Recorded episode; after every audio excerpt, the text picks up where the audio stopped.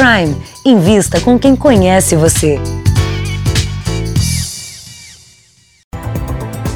Votação da prisão em segunda instância no STF tem quatro votos a favor e três contra. Jair Bolsonaro chega à China em busca de investimentos.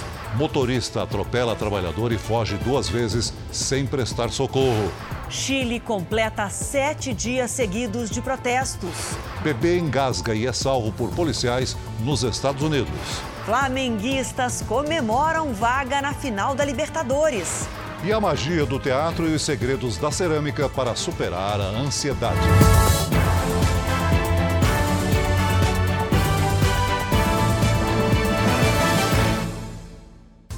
Oferecimento Prime. Invista com quem conhece você.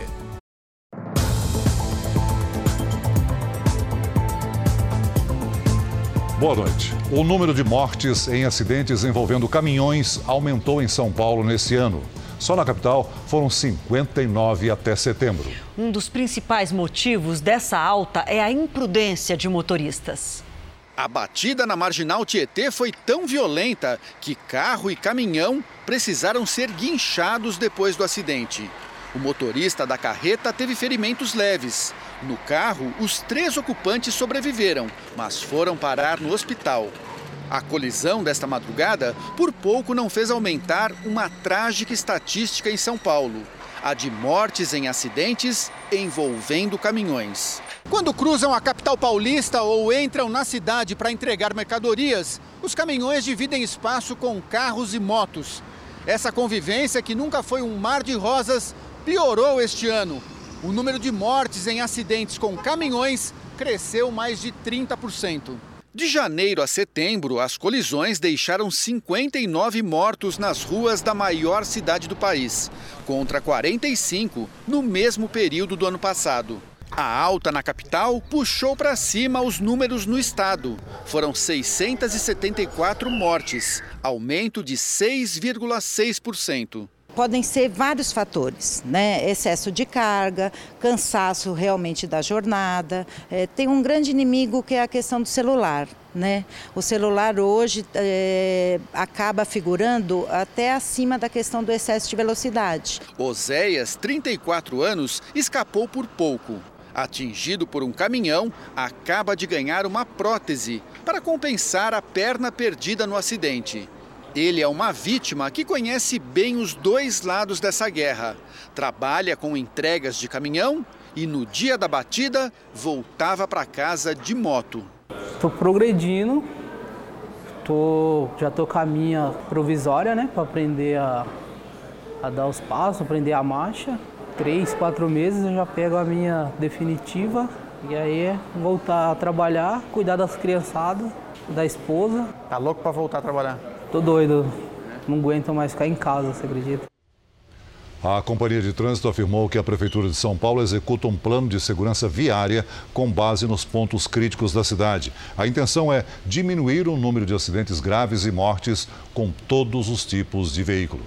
E a gente segue falando da violência no trânsito. A nossa próxima reportagem é sobre um motorista que atropelou um homem, fugiu e não prestou socorro em São Paulo. E o pior, ele voltou minutos depois ao local do acidente e mais uma vez não fez nada.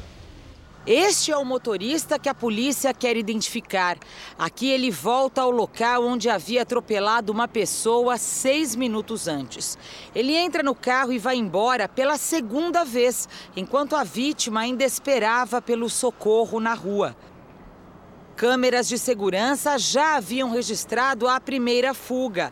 A vítima, o manobrista Genesiano Silva, de 54 anos, não resistiu aos ferimentos. Se você fez algo, você como ser humano, você tem que arcar, você tem obrigação, é cidadão. E pode ter certeza que se fosse ele aqui no chão, no caído do, do, no lugar do meu pai, o meu pai faria o melhor por ele. Testemunhas contaram que o motorista estava em alta velocidade e que não deu tempo de anotar a placa do carro. E nas imagens obtidas até agora, também não é possível identificar. Por isso, o trabalho dos investigadores precisa contar ainda mais com a tecnologia. Eles fazem uma varredura em todas as câmeras aqui da região para refazer o trajeto do carro e chegar até o motorista. Não importa o que tenha acontecido, quando há vítima é preciso prestar socorro. Qualquer atitude que não seja essa é crime. Nesse caso, o motorista pode pegar até sete anos de prisão por homicídio culposo, fuga do local de acidente e omissão de socorro.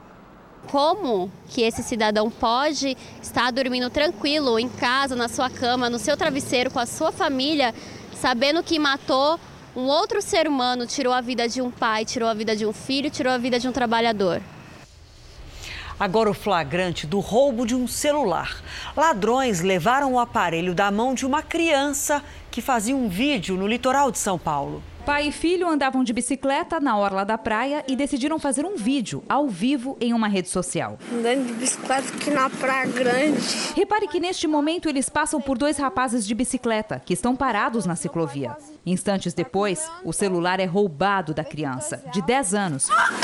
A família passava uns dias de folga aqui em Praia Grande, no litoral paulista. O pai alugou uma bicicleta para andar com o filho nesta ciclovia. Ele contou que logo após o roubo, pediu ajuda a guardas municipais, mas o ladrão conseguiu fugir. A vítima é motorista de aplicativo e mora na capital paulista. O meu serviço gira em torno do aparelho celular, então eu tive o prejuízo material de ter perdido o celular e mais três, mais três dias sem trabalhar, esperando um novo celular chegar para poder retornar ao trabalho. Os suspeitos ainda não foram identificados. Oldine viveu situação parecida. Amigos gravavam um vídeo na praia para mandar a ele, quando foram roubados. Eles são muito rápidos, é um, é um tapinha e tira da mão. Fica sem o celular. Fica sem, né? Além do patrulhamento feito pela Guarda Civil, a Polícia Militar informou que faz policiamento preventivo na orla. Foi solto em Contagem, em Minas Gerais, o médico preso pela acusação de que teria se recusado a atender um paciente que morreu logo em seguida na porta da unidade de saúde. Nós vamos conversar ao vivo com o repórter Luiz Casoni. Boa noite, Luiz. Olá, Celso. Boa noite para você. Boa noite a todos. O médico Celso Silva Siqueira foi solto depois de uma audiência de custódia. Ele vai responder em liberdade pelo crime de homicídio por omissão. Celso Siqueira foi preso em flagrante depois que o paciente Oswaldo dos Santos, de 72 anos, teve uma crise respiratória e morreu dentro da ambulância do SAMU. O médico alegou que a unidade não tinha espaço nem recursos para fazer o atendimento, mas esta versão foi desmentida pelos socorristas. Ele trabalha há 20 anos na rede municipal de saúde. A prefeitura de Contagem disse que vai aguardar o desfecho da investigação para tomar as medidas cabíveis. De Contagem, em Minas Gerais, Luiz Casoni. Obrigado, Luiz. Obrigada. No Paraná, policiais militares foram afastados das ruas suspeitos de matar um estudante de 16 anos. Eles teriam obrigado o adolescente a engolir cápsulas de cocaína durante uma abordagem. Mateus Gimati tinha 16 anos. O garoto morreu com uma overdose de cocaína, segundo a família, porque foi obrigado por policiais militares a ingerir 16 cápsulas com a droga. O estudante teria sido abordado nesta esquina, do bairro onde morava, na periferia de Curitiba.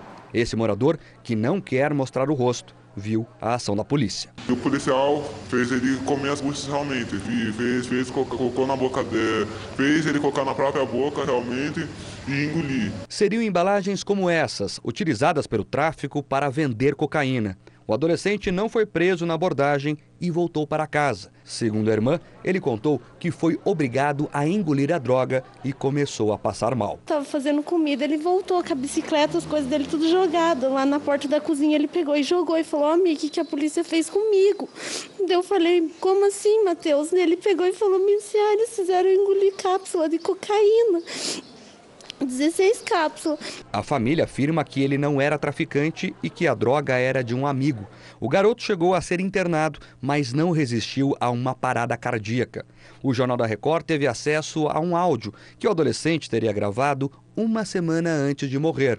Ele conta sobre outra abordagem em que os policiais teriam cobrado um acerto dinheiro de traficantes do bairro. Levei um enquadrão monstro dos homens. Os caras veio pedir acerto pra mim. Eles falaram que quer acerto. Os caras cataram nós dentro do bar lá. A Corregedoria da Polícia Militar abriu uma investigação para apurar o caso e já afastou os policiais das ruas, que agora são tratados como suspeitos de homicídio. Eles já foram ouvidos e confirmaram que fizeram as abordagens. Câmeras de segurança podem ajudar a desvendar o que realmente aconteceu. Essas imagens vão ser de suma importância para a elucidação do caso porque vai se verificar como que se de fato aconteceu a dinâmica. O nome dos PMs é mantido em sigilo, por isso não foi possível procurá-los para falar do assunto. No Rio de Janeiro foram soltos quatro deputados estaduais presos por corrupção na Operação Furna da Onça. O deputado Marcos Abraão, do Avante, deixou a penitenciária usando uma máscara. Além dele, foram liberados Marcos Vinícius, Nescal, do PTB, Luiz Martins, do PDT e André Correia, do DEM. Outro beneficiado pela decisão da Assembleia Legislativa, Chiquinho da Mangueira, do PSC, já cumpria a prisão domiciliar. Os deputados estão impedidos de exercer os mandados, mandatos e receber salários. Avança a investigação sobre o caminhão frigorífico encontrado no Reino Unido com 39 corpos. Os mortos eram chineses. O veículo estava com 31 homens e 8 mulheres no compartimento de carga quando chegou ao Reino Unido pela Bélgica. Os promotores belgas disseram que não está claro onde e quando os chineses, supostos imigrantes ilegais, entraram no caminhão, já que ele passou por inspeção de segurança no porto. O motorista segue preso por suspeita de assassinato. Ativistas realizaram uma vigília em memória às vítimas em frente ao Ministério da Justiça, em Londres. E agora nós vamos ao vivo até o Chile conversar com o enviado especial André Tal, que acompanha a crise no país, que já enfrenta protestos violentos há uma semana. Boa noite para você, André. Qual a situação dessa noite agora por aí? Boa noite, Adriana. O presidente Sebastião Pinheira quer um plano para normalizar a vida da população mas disse que o estado de emergência e o toque de recolher vão permanecer enquanto a violência nas ruas continuar. A ONU confirmou que vai enviar uma comissão de direitos humanos para verificar a circunstância das mortes de 18 manifestantes. Hoje foi o sétimo dia seguido de protestos aqui no país. Nas ruas de Santiago, confronto aberto. Um movimento que teve como estopim o aumento das tarifas de metrô, mas, segundo analistas, tem raízes na desigualdade social e na desaceleração da economia. Principalmente a redução da velocidade do crescimento econômico, que gera impactos como baixa salarial, ou pelo menos diminuição da capacidade de poder de compra da classe média, aumento do desemprego e uma frustração em relação aos serviços públicos, saúde, acesso à educação superior, que são reivindicações antigas e que não são creditadas a um governo ou a outro. O modelo do Chile é considerado o maior sucesso econômico da América Latina ao longo dos anos. O país tem renda per capita elevada para os padrões da região e bons indicadores sociais. Mas os manifestantes criticam o sistema de aposentadorias e a desvalorização da moeda esse ano. As reformas geraram sucesso econômico e esse sucesso econômico é inquestionável pelos números chilenos. O que o modelo não foi capaz de solucionar foi a inequidade dessas populações marginalizadas, num primeiro passo. Num segundo momento, o que a gente está falando é de um novo ciclo mundial de baixa econômica. E aí, quando você para de crescer, a distributividade dos bens começam a ficar mais complexas. O presidente Sebastián Pinheira é conservador e governa o Chile pela segunda vez. Mas nos 18 anos que antecederam seu segundo mandato, 14 foram governados por partidos de esquerda. Em meio à crise social, brasileiros que visitam o país também lamentam. A gente não consegue comprar algumas coisas, alguns caixas não têm dinheiro e os passeios, os tours estão todos fechados, até mesmo os parques. Cinco dias de passeio e cinco dias trancados. Não deu muito para conhecer o, o país em si, mas esses cinco dias de terror. E vamos reforçar o pedido. Se você está no Chile, conte para a gente como estão as coisas por aí. É só mandar um vídeo pela hashtag você no JR. Na Bolívia, o Tribunal Supremo Eleitoral confirmou a reeleição do presidente Evo Morales. A oposição acusa fraude na apuração dos votos. Manifestações a favor e contra Evo Morales foram registradas em todo o país. O presidente declarou ter vencido as eleições com mais de 10 pontos percentuais de vantagem antes do final da apuração. O adversário dele nas urnas, Carlos Messa, não aceitou o resultado e pediu interferência da Organização dos Estados Americanos para a realização de um segundo turno. O Google terá que responder a mais um processo na justiça, mas dessa vez na França. Vamos conversar ao vivo com a nossa correspondente Heloísa Vilela. Boa noite para você, Heloísa. O que, que motivou essa nova ação? Boa noite, Adriana. A gigante americana está medindo forças com as empresas de comunicação da França por conta de direitos autorais. O foco da briga é o conteúdo, o material, as reportagens que essas revistas e jornais da França produzem. Eles exigem que o Google pague uma taxa para exibir esse material nos resultados das pesquisas na internet.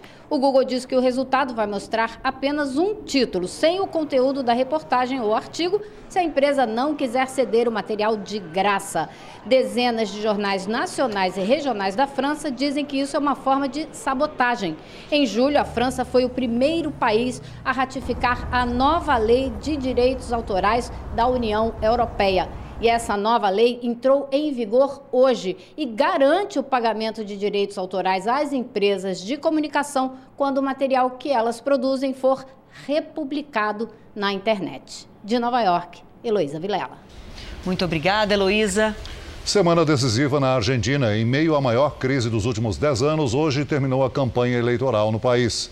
A eleição é no próximo domingo. De um lado, o atual presidente Maurício Macri busca a reeleição. Do outro, Alberto Fernandes, que tem em sua chapa a ex-presidente Cristina Kirchner. Nas ruas de Buenos Aires, o assunto são os problemas. A crise é tremenda, multiplicou o número de pessoas vivendo na rua e de famílias sem teto, afirma Navarro. Mas eles esperam que isso seja superado e logo. Segundo Fábio, a mudança será difícil. Não importa o candidato que ganhe, vai ser um período de transformação. Transformação, não do crescimento. A população concorda que uma reação é necessária e para que os próximos anos sejam melhores, vai depender muito de quem assumir a Casa Rosada, sede do governo argentino aqui em Buenos Aires. Domingo tem eleição para presidente e quem vencer vai ter que desatar um nó. Um país em recessão, com a inflação em alta e o crescimento da pobreza.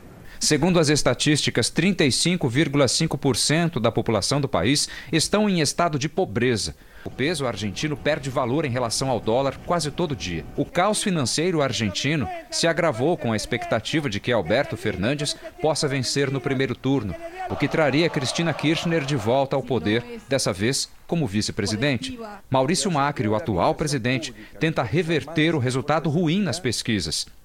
Segundo o economista Juan Luiz Bor, ajustes fiscais serão necessários, qualquer que seja o resultado. A Argentina terá que escolher com quem vai negociar as dívidas que acumula. Não existe condições de pagar a todos os credores e corre o risco de perder a capacidade de obter financiamentos internacionais, afirma Juan. A brasileira Cristiana estuda e trabalha em Buenos Aires. Para ela, tem sido difícil conviver com a inflação. Tem até alimentação que a gente acaba modificando, igual banana mesmo. Eu acabo não comprando porque o quilo é, é, em torno de 12 reais se eu for comparar com o Brasil. Tipo, então fica muito caro pra gente. Então a gente acaba adaptando um alimento por outro.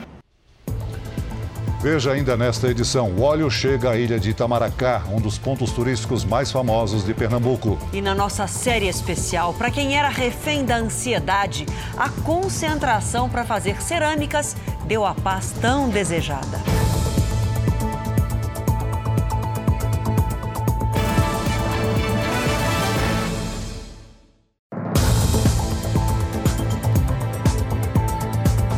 O terceiro dia de julgamento sobre a prisão depois da condenação em segunda instância no Supremo Tribunal Federal foi marcado pelo voto da ministra Rosa Weber contra a regra atual. Sete ministros já votaram. Rosa Weber surpreendeu alguns colegas de tribunal com o voto.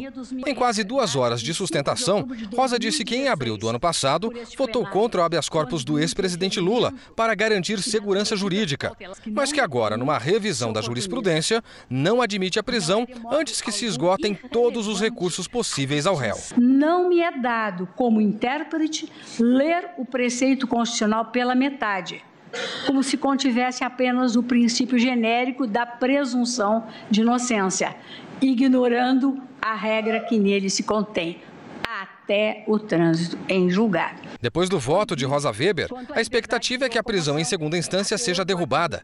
Isso pelo que se supõe da posição dos ministros que ainda não votaram. O julgamento chegou ao terceiro dia com placar de 4 a 3 para manter a prisão em segundo grau, após a manifestação de Luiz Fux a favor da regra atual e o voto contrário de Ricardo Lewandowski. O assunto só será retomado entre os dias 6 e 7 de novembro, com os votos de mais quatro ministros. E a surpresa pode ficar por conta do presidente Dias Toffoli, até então contrário ao entendimento atual do Supremo. E muitas vezes o voto nosso na presidência não é o mesmo voto, pelo menos eu penso assim, em razão da responsabilidade da cadeira presidencial, não é um voto de bancada, é um voto que também tem o cargo da representação do tribunal como um todo. A agenda econômica não para com a reforma da Previdência. O governo deve enviar ao Senado três propostas de emenda à Constituição como parte do Pacto Federativo com os governos estaduais e as prefeituras. A expectativa é que a discussão seja levada ao Congresso ainda neste ano.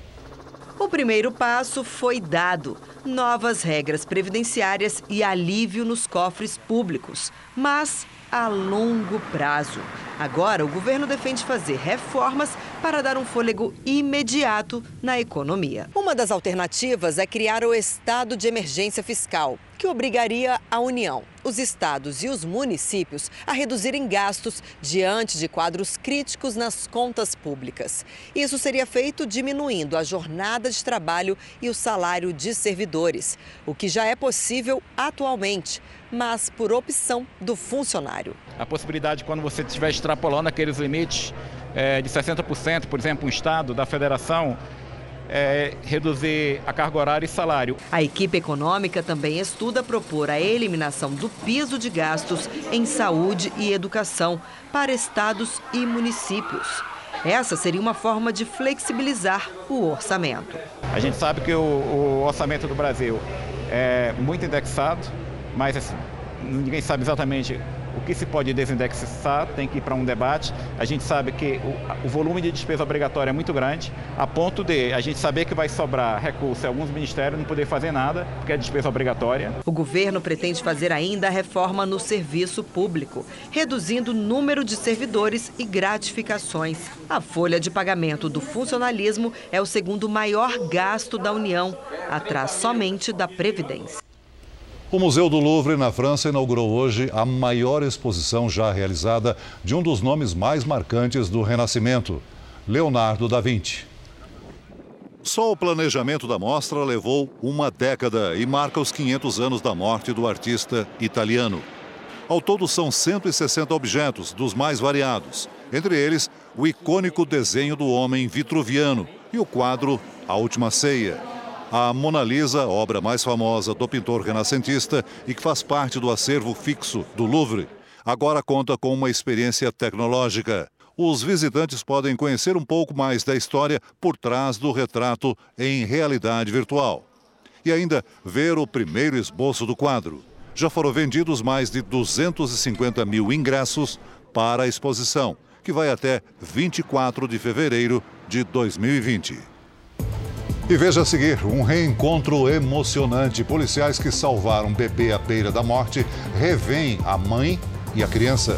E na nossa série especial, o Brasil é o país com o maior número de pessoas ansiosas no mundo. E as aulas de teatro ajudam a superar o problema.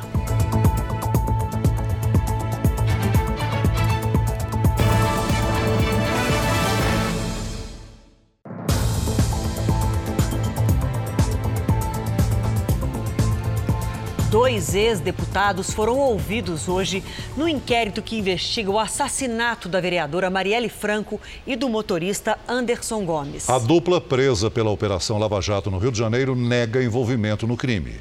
Eles passaram o dia prestando depoimentos para o delegado e duas promotoras. Os ex-deputados Paulo Melo e Edson Albertassi saíram da delegacia e voltaram para o presídio, onde estão há quase dois anos. Edson Albertassi e Paulo Melo foram intimados porque, para a polícia e o Ministério Público, eles podem ajudar em uma das linhas de investigação que aponta o ex-conselheiro do Tribunal de Contas do Rio, Domingos Brazão, como um dos mandantes do crime. Brazão é suspeito de comandar grupos de milicianos. Ao delegado Edson Albertassi, negou conhecer a vereadora Marielle e o último contato profissional que teve com Domingos Brazão foi em 2015. No mês passado, Domingos Brazão foi denunciado pela ex-procuradora-geral da República, Raquel Dodge, por atrapalhar as investigações dos assassinatos. A indicação de Brazão ao Tribunal de Contas foi aprovada pela Assembleia Legislativa. Na época, ele era parlamentar filiado ao MDB, mesmo partido dos ex-deputados hoje presos. Temos algumas linhas de investigação que nós seguimos e é uma linha ligada a uma motivação política. As investigações seguem em sigilo. O principal suspeito de atirar em Marielle é o PM Rony Lessa, que está em um presídio federal. Foi presa em flagrante no Rio de Janeiro uma ex-chacrete com 14 passagens pela polícia. Aí dessa vez a mulher de 60 anos foi pega tentando aplicar um golpe. As imagens foram registradas momentos antes da prisão. A ex-chacrete Mary de Almeida da Costa Raad, conhecida como Dora Raad, entra na imobiliária para assinar um contrato de locação. Três meses antes, ela esteve no local, mas se apresentou como outra pessoa. Eram diferentes os nomes, inclusive da segunda, nós fomos informados que a pessoa era falecida. A identidade apresentada por ela pertencia a Joselina Almeida Duarte. Dora foi presa em flagrante logo depois de assinar o contrato com a identidade falsa e ainda tentou despistar os policiais. Ela tentou ainda levantar, meio que querer fugir, mas o policial deixou claro que tinham outros policiais lá fora aguardando ela sair. Dora foi uma das dançarinas de Chacrinha e atualmente ela se apresentava como empresária. Aos 60 anos, a ex-chacrete tem 14 passagens pela polícia. Além de estelionato, ela também responde por falsidade ideológica e falsificação de documentos. A polícia também descobriu que Dora mantinha casas de prostituição. Uma delas ficava aqui, ó, neste imóvel, em Niterói, na região metropolitana do Rio. Depois do flagrante, Dora foi levada para um presídio na zona norte da cidade. A defesa da ex-chacrete não foi localizada para comentar o caso. Nesta quinta-feira, o óleo de origem desconhecida atingiu mais praias turísticas do Nordeste. Uma delas foi a ilha de Itamaracá, uma das mais famosas do Nordeste.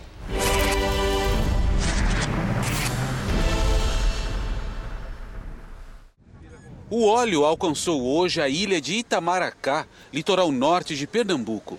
A praia do Pilar foi a mais atingida. Ruim é se prejudicar os peixes, né? Aí fica difícil. Na praia de Pau Amarelo, em Paulista, o óleo grudou nas pedras do muro de contenção da orla. O mais difícil é nas pedras, porque tem animais que, que ficam por aqui andando e a maré está começando a trazer mais, porque está enchendo. Na praia do Cupe, litoral sul, mergulhadores encontraram petróleo em áreas de arrecifes no fundo do mar. Em São José da Coroa Grande, litoral sul, 19 pessoas que trabalharam na retirada do óleo tiveram sinais de intoxicação. Dor de cabeça e diarreia e vontade de, de vômito. Né? Todos eles estão tendo uma alta da melhora do quadro com uma medicação específica e serão acompanhados pela nossa equipe de vigilância epidemiológica. Todo o material retirado das praias de Pernambuco está sendo trazido para este centro de tratamento de resíduos na região metropolitana do Recife. Aqui, o produto passa por um processo para a retirada da areia acumulada. O destino final vai ser a reutilização na indústria do cimento. A mistura é um material combustível. Desde sábado, a empresa já recebeu 1.200 toneladas de óleo. O repórter Rodrigo Viana mostra o destino do petróleo em Sergipe. Os resíduos tirados da areia em Aracaju são acondicionados nessas grandes embalagens brancas. Um trabalho que já dura quase dois meses. O petróleo recolhido nas praias de Sergipe é trazido de caminhão até este complexo da Petrobras, que fica no município de Carmópolis, a 50 quilômetros de Aracaju. Ainda não se sabe como todo esse material vai ser processado. Os responsáveis pelo Comitê de Gerenciamento da Crise dizem que, se o óleo continuar chegando no litoral, será preciso conseguir um outro depósito, porque este aqui já está quase lotado. O material vem de lugares como este, a Praia do Viral, um daqueles paraísos nordestinos. Mas esta foi das áreas mais atingidas pelas manchas de petróleo em Sergipe. E o peixe? Fraco, muito fraco. Dentro do rio também aqui está o, o, o siri, os, os, caranguejos também, tudo, o óleo tomou conta por dentro. Esta ave foi recolhida hoje de manhã na praia de Vilas do Atlântico, em Lauro de Freitas, Bahia. A primeira foi uma garça encharcada de petróleo que não sobreviveu. O risco é de queimaduras para uma ave tão delicada, ela pede essa plumagem, fora o risco de ingestão. De manhã, o presidente em exercício Davi Alcolumbre e o ministro do Meio Ambiente, Ricardo Salles, estiveram na região metropolitana de Maceió, onde o Exército trabalha na contenção das manchas. Depois foi anunciada a prorrogação por mais dois meses do seguro defeso para pescadores prejudicados pelo óleo terem mais dois meses de pagamento de um salário mínimo para o seu sustento e para a sua sobrevivência. Ainda nesta quinta-feira, o óleo manchou outro cartão postal no Nordeste, a praia de Canoa Quebrada, no Ceará. Mais uma vez, um mutirão se formou para deixar tudo limpo, pelo menos por enquanto. O R7.com tem uma equipe exclusiva no Nordeste e tem reportagem boa lá. Uma delas fala sobre o mutirão para limpar a praia de Morro de São Paulo, na Bahia. É só ir ao r7.com e conferir. O presidente Bolsonaro está em Pequim, na China, para tentar atrair investimentos da segunda maior economia do mundo para o Brasil. O enviado especial Luiz Fara Monteiro tem os detalhes dessa segunda etapa da viagem de Bolsonaro à Ásia. Com espaço na agenda, Jair Bolsonaro visitou a Muralha da China. O presidente elogiou a posição de neutralidade do país asiático na questão das queimadas na Amazônia. Olha, a China está se mantendo equidistante nesse episódio. E tenho certeza que eles se manterão assim em respeito à nossa soberania. Agora, o mundo todo está equivocado do que é a Amazônia, o que ela representa e não sabe que lá existe mais de 20 milhões de brasileiros na região. Bolsonaro defendeu o programa de privatizações e a abertura para que empresas multinacionais participem de leilões para a exploração no setor de energia. Nós estamos numa situação que não temos alternativa. É, o sistema energético, como você diz aí, nós não temos o suficiente para investir para que ele não entre num, num colapso brevemente. Então tem certas coisas que você tem que se adaptar à realidade.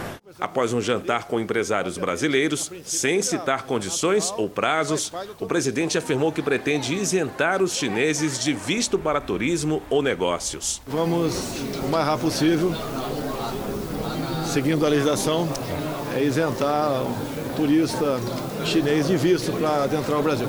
Nesta sexta-feira, Bolsonaro se encontra com o presidente chinês Xi Jinping e participa de um seminário com empresários dos dois países. No ano passado, o Brasil fechou as transações comerciais com a China com um saldo positivo de 29 bilhões de dólares, o equivalente a 116 bilhões de reais.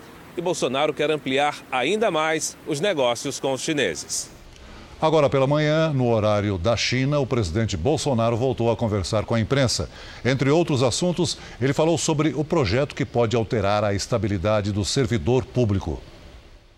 Olha, eu falei apenas quando eu tocante a estabilidade, né? Não será quebrada estabilidade ou tentado quebrar, se, não, não se tentará quebrar a estabilidade dos atuais servidores. É, então a proposta, proposta, inicial é daqui para frente. Quem sentar praça, desculpa aqui, quem toma posse a partir da data da promulgação dessa nova emenda constitucional. O calor deixa a umidade do ar em níveis críticos no sul e no nordeste. Hora de falar com a Lidiane. Boa noite para você. Quando é que vem uma chuva boa para aliviar essa secura toda. Boa mesmo, só semana que vem, viu, Adriana? Boa noite para você, para quem nos acompanha. Olha, por enquanto, a chuva continua apenas na região central do Brasil. Hoje, mais cedo, à tarde, em São José dos Campos, interior de São Paulo, e em Santa Rita do Sapucaí, Minas Gerais, um temporal com granizo danificou telhados e janelas. Amanhã, uma frente fria até avança pela região sul, mas consegue provocar chuva mesmo só no litoral. Faz sol também de Sergipe até o Amapá. E tem previsão de chuva intensa com trovoadas do sudeste até a região norte. Em Porto Alegre, máxima de 26 graus. Em Brasília, faz 29 e em Porto Velho, 36. Bom, então, em muitos lugares a umidade continua baixa. Infelizmente sim, viu, Adriana? O tempo continua muito seco e a umidade, inclusive, fica abaixo dos 30% em várias regiões. Tempo delivery? Vamos. Vamos lá, vários pedidos, começando com o Kleberson Carvalho de Igaraçu, Pernambuco. Vamos lá, olha só, Kleberson. A sexta-feira vai ser quente por aí, com 27 graus, uma pequena chance de chuva leve. Olha Minas Gerais aí de novo. é o Edinauro Diniz de Bocaina e também o Márcio de Aparecida de Goiânia, Goiás. Vamos lá, olha só. Edinauro e Márcio, a chuva deve apertar onde vocês estão, principalmente à tarde. Máxima de 26 em Bocaina e de até 30 graus em Aparecida de Goiânia. E para terminar, Lidiane, a gente tem a Nerinda de São José do Rio Preto, interior de São Paulo. Nerinda, tempo firme e quente, com 34 graus aí para você. Eu aproveito e falo da capital paulista também, onde tem chance de pancadas à tarde, máxima de 30 graus. Eu volto amanhã. Até amanhã, semana que Até vem amanhã. vou cobrar chuva. Vamos lá. Tchau. Tchau. Quase quatro décadas depois, o Flamengo volta a uma final de Libertadores da América e enche de esperança o torcedor rubro-negro. O orgulho amanheceu estampado na camisa e na palma da mão dos torcedores. Mengo, cinco. O incrível placar de 5 a 0 sobre o Grêmio garantiu o Flamengo na final da Taça Libertadores. Dá até vontade de chorar. É um, o Flamengo hoje em dia é um timão. Nós não é time, nós é seleção. A onda de otimismo coloriu o Maracanã de vermelho e preto. Uma festa que continuou na saída do estádio.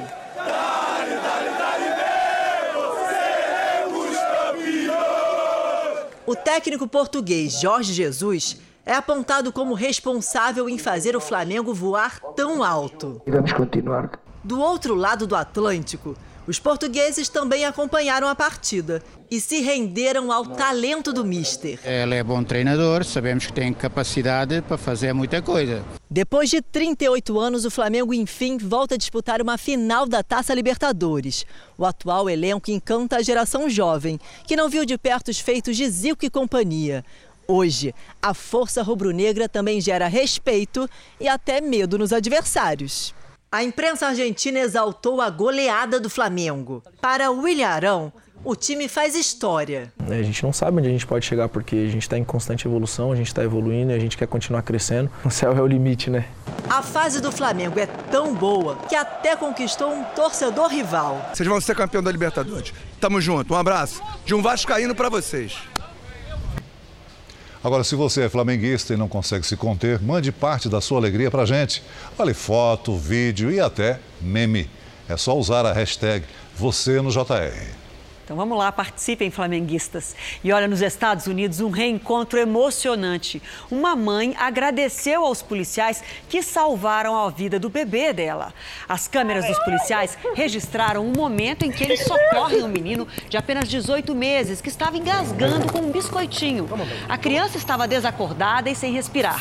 A mãe se desespera. Os policiais conseguiram reanimar a criança até a chegada dos paramédicos. Dias depois, o bebê saudável e sorridente reencontrou seus heróis. Preocupação exagerada, tensão e insônia, sensações que podem provocar um transtorno que o brasileiro conhece bem. O país tem o maior número de pessoas ansiosas do mundo. Na reportagem de hoje, você vai ver como as aulas de teatro e a cerâmica aliviam essa angústia.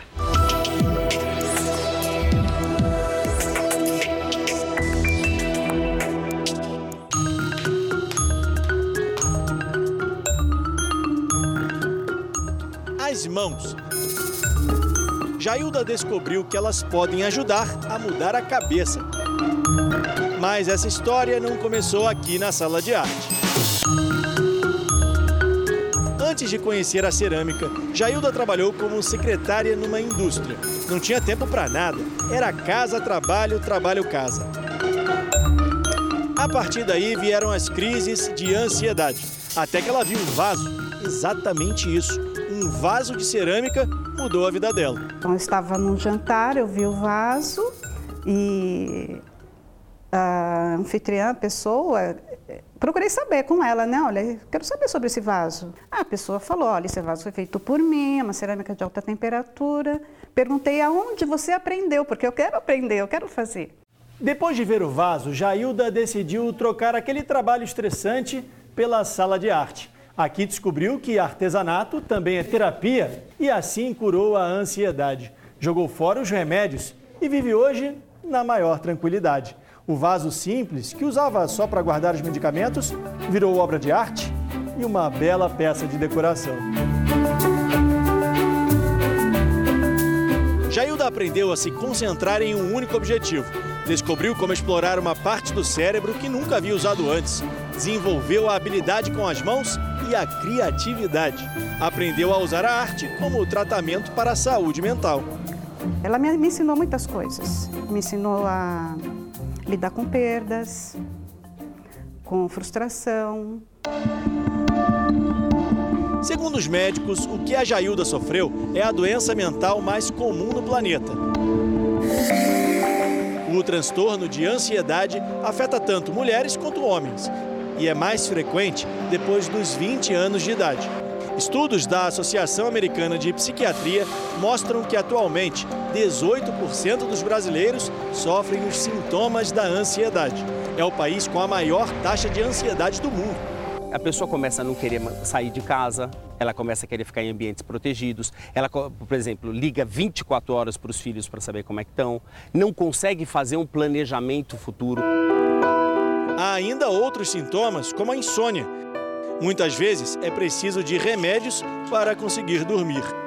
A pessoa sofre de uma preocupação excessiva, como se tudo fosse mudar a vida dela.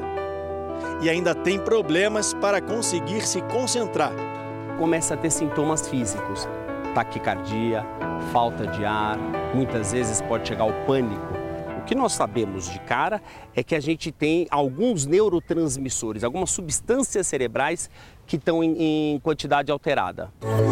O transtorno de ansiedade pode ter origens genéticas e, na maioria das vezes, é provocada por um distúrbio no cérebro. Os ataques de ansiedade acontecem quando os neurotransmissores, que proporcionam a sensação de prazer e bem-estar, estão em desequilíbrio. Álcool, cigarro e estresse em excesso podem agravar as crises de quem está suscetível à doença. Além de medicamentos e psicoterapia, a pessoa precisa encontrar um outro caminho de vida, um novo objetivo. A arte oferece um caminho para que essa pessoa possa expressar algo que às vezes não sai pela palavra. É muito difícil eu falar para alguém, colocar em palavra, quando eu estou, por exemplo, numa crise de ansiedade. O que, que eu estou sentindo? É o coração que bate mais forte, é a mão que fica trêmula, a boca fica seca, mas isso não consegue é, mostrar para você a dimensão do meu sofrimento. Marta começou a ficar ansiosa quando perdeu o emprego. Uma das minhas muletas era o meu trabalho. Quando eu me vi sem essa, eu acabei desmoronando. Aí eu tive crise de tique, tive espasmo facial, que é uma sequela que, que ficou, agora eu vou ter que fazer cirurgia e tudo. As crises permaneceram quando voltou a trabalhar. Eu tive apagões de memória, ou não dormia e me enfiava na internet, ou dormia demais. Todos juntos somos fortes, somos fortes, somos a... Com o tempo, Marta percebeu que a medicação ajudava, mas não resolvia o problema. Foi quando buscou o teatro. É, aprendi a controlar mais os meus medos. Não quero mais ser escrava do, da, das coisas que me paralisam. Antes me paralisavam mesmo. Eu tento canalizar nisso. Até para ter uma válvula de escape, como eu não fazia esporte, não fazia nada, o teatro tem canalizado isso para mim.